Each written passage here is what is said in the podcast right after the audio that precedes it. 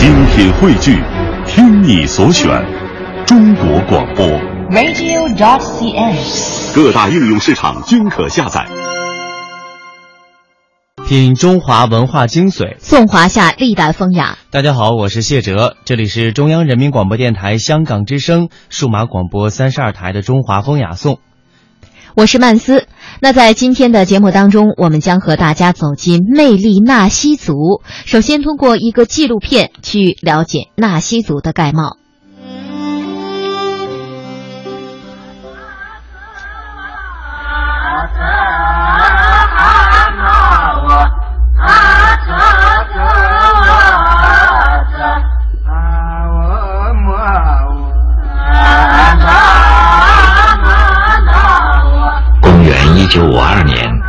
叫约瑟夫·洛克的奥地利籍美国人，躺在尼泊尔加尔各答的医院里，孤独追忆着他生活了近三十多年的一个地方。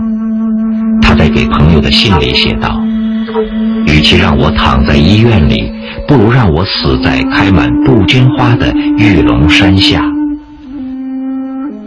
这个让他魂牵梦绕的地方，就是云南丽江，纳西族世代居住的地方。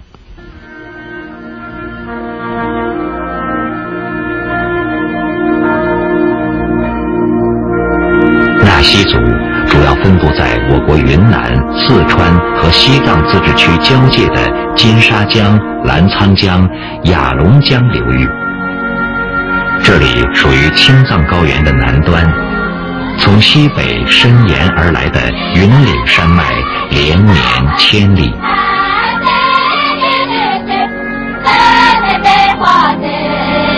金沙江由北而南穿流于中甸雪山和云岭山脉之间，至漓江的石鼓突然转北，形成了著名的长江第一湾。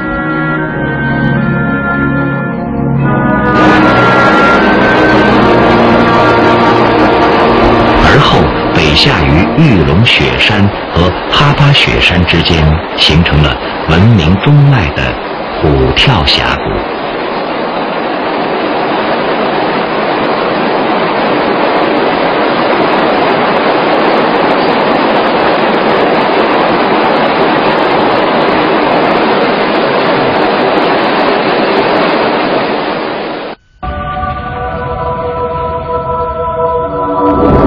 这里就是纳西族的主要聚居区。纳西族现有人口约三十万。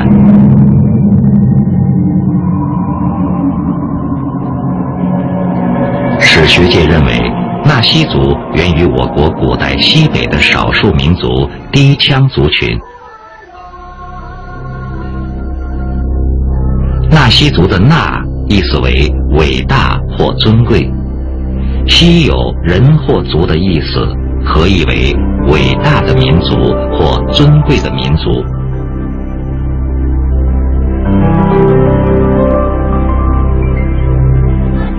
不过，生活在明浪泸沽湖境内的纳西人，至今仍然古老的叫法，自称为摩梭人。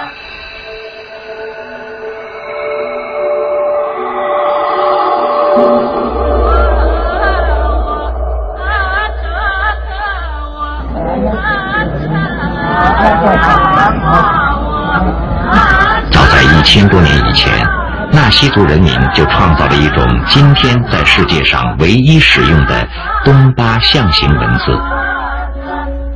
纳西语叫森鸠鲁鸠，意思是木石上的标记。由于用其书写东巴经，所以称为东巴文。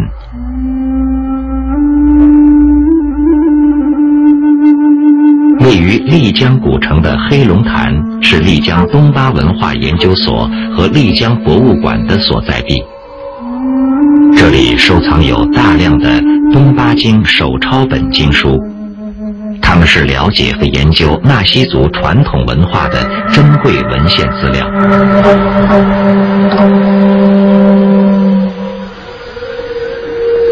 据说，目前世界各地仅存的东巴经书只有一千四百多种，近两千多卷。除了国内收藏的经书外，还有不少分别被美国、德国、法国等博物馆收藏。《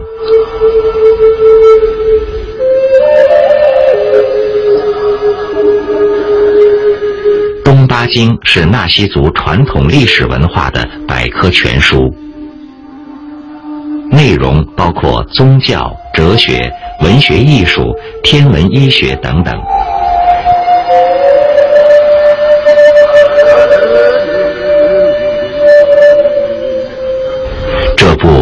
类迁徙记》反映了纳西族先民对自然、宇宙以及人类起源的原始观念，反映了这个民族有关阴阳五行、十二生肖、天文历法等方面的知识。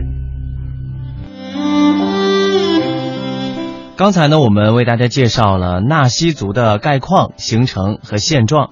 那么，纳西族有哪些有趣的民俗呢？我们来一起了解一下。纳西族重信用、讲义气，一般不计较客人因为不懂纳西族的习俗礼仪而产生的过失，但是很看重平等与信用。所以在与纳西族交往时，有什么要求，最好能够直接说明，不可以欺瞒哄骗。在一般的民居当中，白天待客，纳西族人多喜欢在檐廊下；晚间待客呢，多在正房的堂屋。如果在木棱房里，则在火堂边。座位虽然没有严格的区分，但是讲究老幼尊卑、男女有别。比如在饭桌或者是火堂边，其正位称上八位，或者是格固鲁，是老人的优先位子。因此呢，到纳西族人家里，只要有老人在，即便主人邀请，也要把上八位让给老人。进餐时应该先请老人和长辈入座，切不可主动占据。如果有老人进来呢，年轻人要起身让座，主动主动问候。有老人的场合下呀，也不可以高翘二郎腿。在会客和饮食场合要坐姿端正，忌高声喧哗、猜拳行令，不要踩踏饭桌横荡。当主人敬烟酒盛饭时，宜用双手相接，并表谢意。吃饭的时候，忌讳把筷子竖插在饭里，忌敲碗筷，忌翻菜，忌接连不断的夹菜。一般夹菜时呢，要招呼旁人一起动筷，夹一次停一会儿，带上一口下咽之后再夹第二次。注重节约，不得浪费粮食，不要在碗底留剩饭。那么，在泸沽湖地区，还有一种习俗，就是不得随意进入姑娘的花楼，不要询问阿夏的情况，不能翻弄灶里的灰，在祭天、祭祖先、祭战神时忌外人观看。除夕晚呢，忌不洗脚，而吃团年饭的碗筷忌洗刷。除夕晚上忌留出嫁女在娘家。正月初一的早晨，忌陌生人进家门，忌妇女早起床。历史上，纳西族信奉东巴教，这是一种以自然崇拜为主要内容的原始宗教。下面我们来听一段纳西酒歌。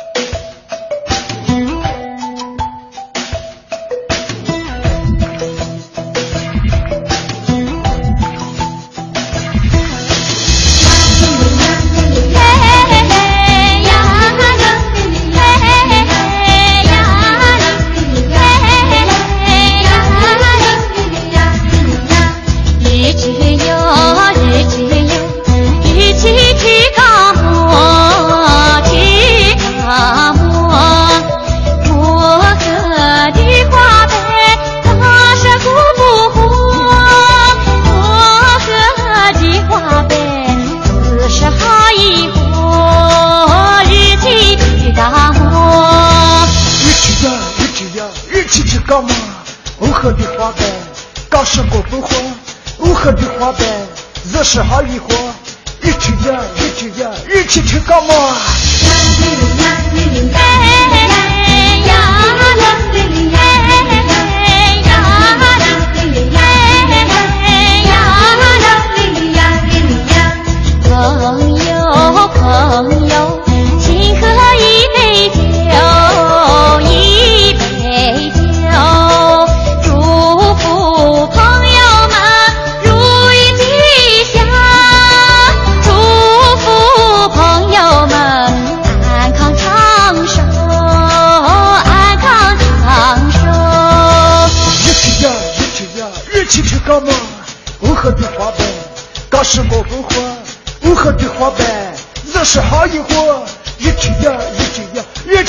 起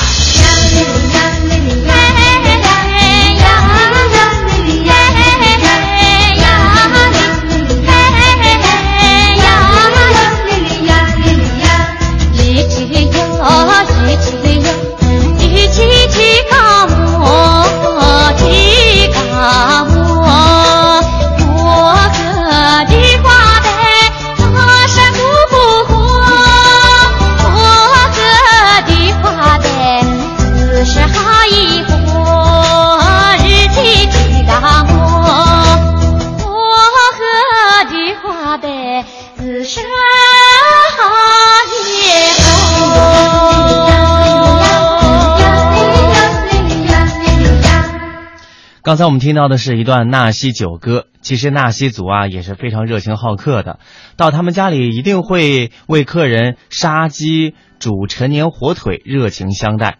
鸡头呢应该让年长者享用，鸡爪、鸡血还有鸡肠不能给小孩吃。进到纳西人家时呢，不可以打主人家的狗，忌猎杀进入家宅的小动物，蛙蛇进屋应恭送出门。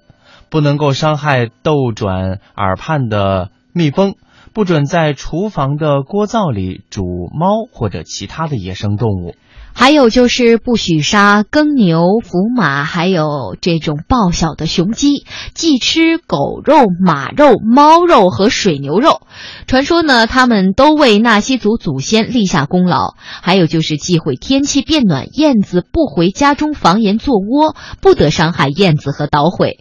还有甚至是忌讳葫芦蜂在房子上做蜂窝，或者说谁家房子上有葫芦蜂窝，这被视为房屋倒塌将有。离世等大凶之灾，在本民族内部，同姓不同宗的人可以通婚，但是绝对禁止同家族的人结亲。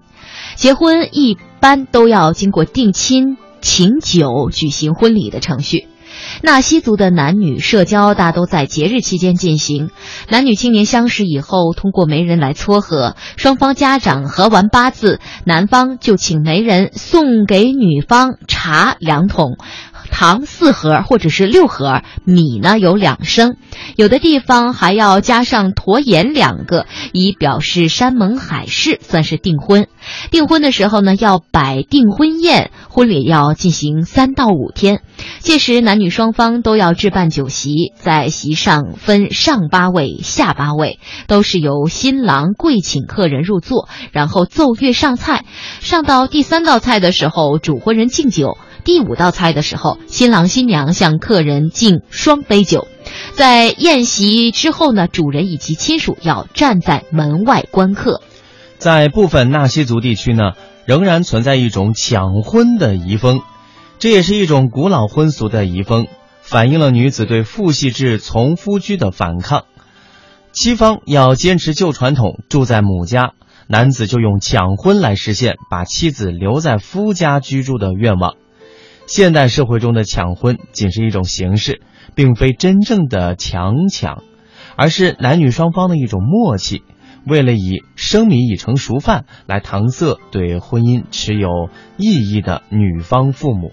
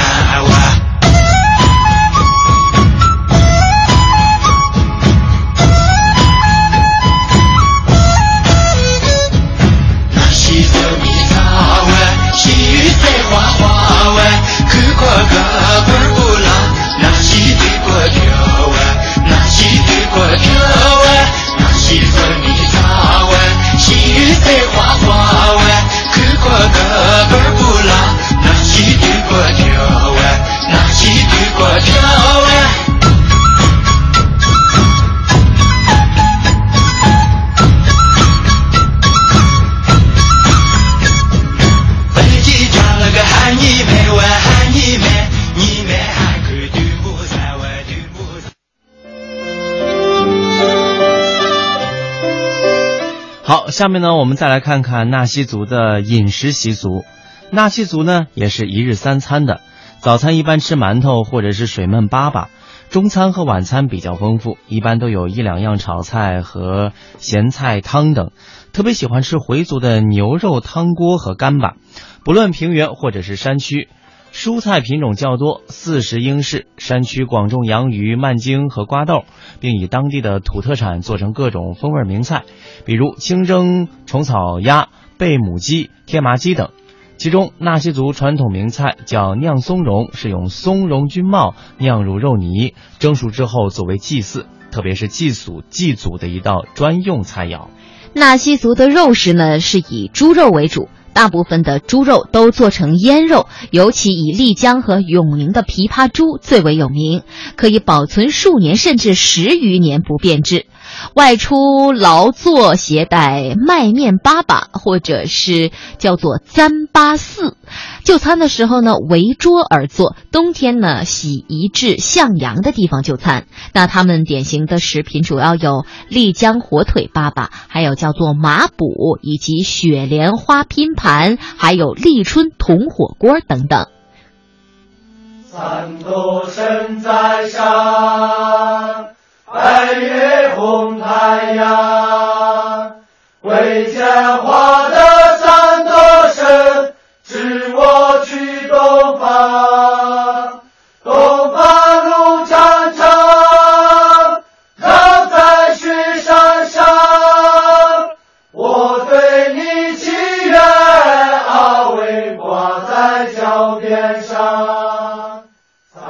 在这部书中描述纳西人的领域时，逝去的一切又一幕幕地重现在我的眼前。那么美丽的自然景观，那么多不可思议的奇妙森林和鲜花，那些友好的部落，那些风雨跋涉的年月，和那些伴随我走过漫漫旅途、结下深厚友谊的纳西朋友。都将永远铭记在我一生最幸福的回忆中。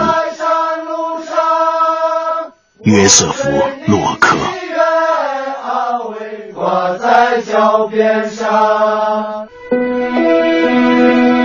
一九二二年五月，一位名叫约瑟夫·洛克的美籍奥地利人来到了中国的西南部云南省，在玉龙纳西族自治县。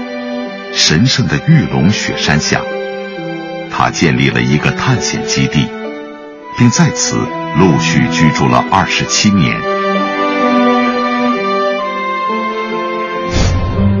当时三十八岁的洛克身兼数职，同时服务于美国三个权威机构。他既是美国国家地理杂志的摄影师兼撰稿人。又是美国国家农业部和美国哈佛大学植物研究所的研究员。虽然他认定自己是一位具有探险精神的植物学家，但随着时间的推移，他渐渐失去了对采集植物标本的兴趣。也许是受到玉龙雪山的感染，与他朝夕相处的当地纳西人开始走进他的照相机。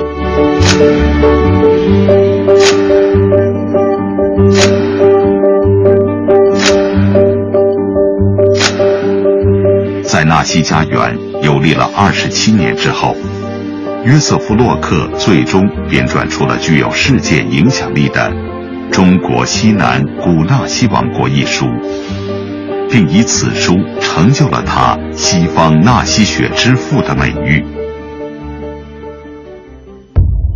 我从来没有像此刻一样，在这个世界选择了一个栖居地。那是因为在此之前，我从来不认为我能够找到栖居地。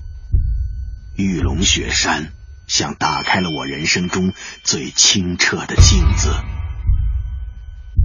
约瑟夫·洛克。一九二二年。当约瑟夫·洛克跟随马帮进入纳西人居住的地区，第一眼见到玉龙雪山时，便认定那是最具魅力的归宿。这座由十三座山峰组成的大雪山，是北半球距离赤道最近的雪山，气势磅礴，秀丽挺拔，在碧蓝天幕的映衬下，像一条银色的玉龙在做永恒的飞舞，故名玉龙雪山。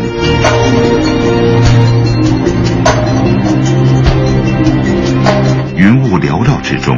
海拔五千五百九十六米的主峰扇子斗，像一张打开的扇面切入云天，在它的背面悬崖峭壁之下，就是长江上游著名的自然奇观虎跳峡。玉龙雪山至今还是一座尚未被人类所征服的处女峰。近半个世纪以来，虽然有中国登山队。以及国外一些登山队前来攀登，但均在主峰扇子陡下望风兴叹，知难而退。扇子斗至今还没有被人征服，我想是可能就有三个原因。第一呢，就是它是一座这个风化的山峰是风化石，所以风化石上登山队员们所使用的这个现代工具，包括杆钳啊、马匹啊或者类似的东西，没有固定，没办法固定。第二呢，它是这个山峰之间有很多沟缝，就是冰沟啊，或者是山峰之间啊很深的峡谷，无法连接。第三呢，就是风风很大，一片四季都是在刮风，所以现在的人啊就很难这个地方这个看到看到活动。在约瑟夫·洛克的眼中。玉龙雪山的美是无法比拟的，他常说，这是可以荡涤灵魂的地方，因此他也给予了玉龙雪山无比的厚爱。一九三六年二月三日，他特意从昆明包租了一架飞机，环绕玉龙雪山飞了一圈，从空中俯瞰雪山的奇景。这是这片区域历史上第一次有飞机飞过。在这些当年他留下的照片中，几乎每一张都曾在美国国家地理杂志上刊登过。洛克也因此成为向西方全面介绍玉龙雪山的第一人。当时，洛克的探险基地就设在被称为。玉龙雪山第一村的雪松村，纳西语叫乌鲁肯，意思为银石之角。今天，雪松村里依旧保持着当年的宁静与古朴。小路两侧用嶙峋的乱石垒成的整齐院落，是一户户纳西人的农家小院。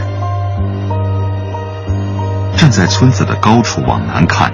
就是整个丽江坝子，全国三十万纳西族人，大部分都居住在这个坝子上。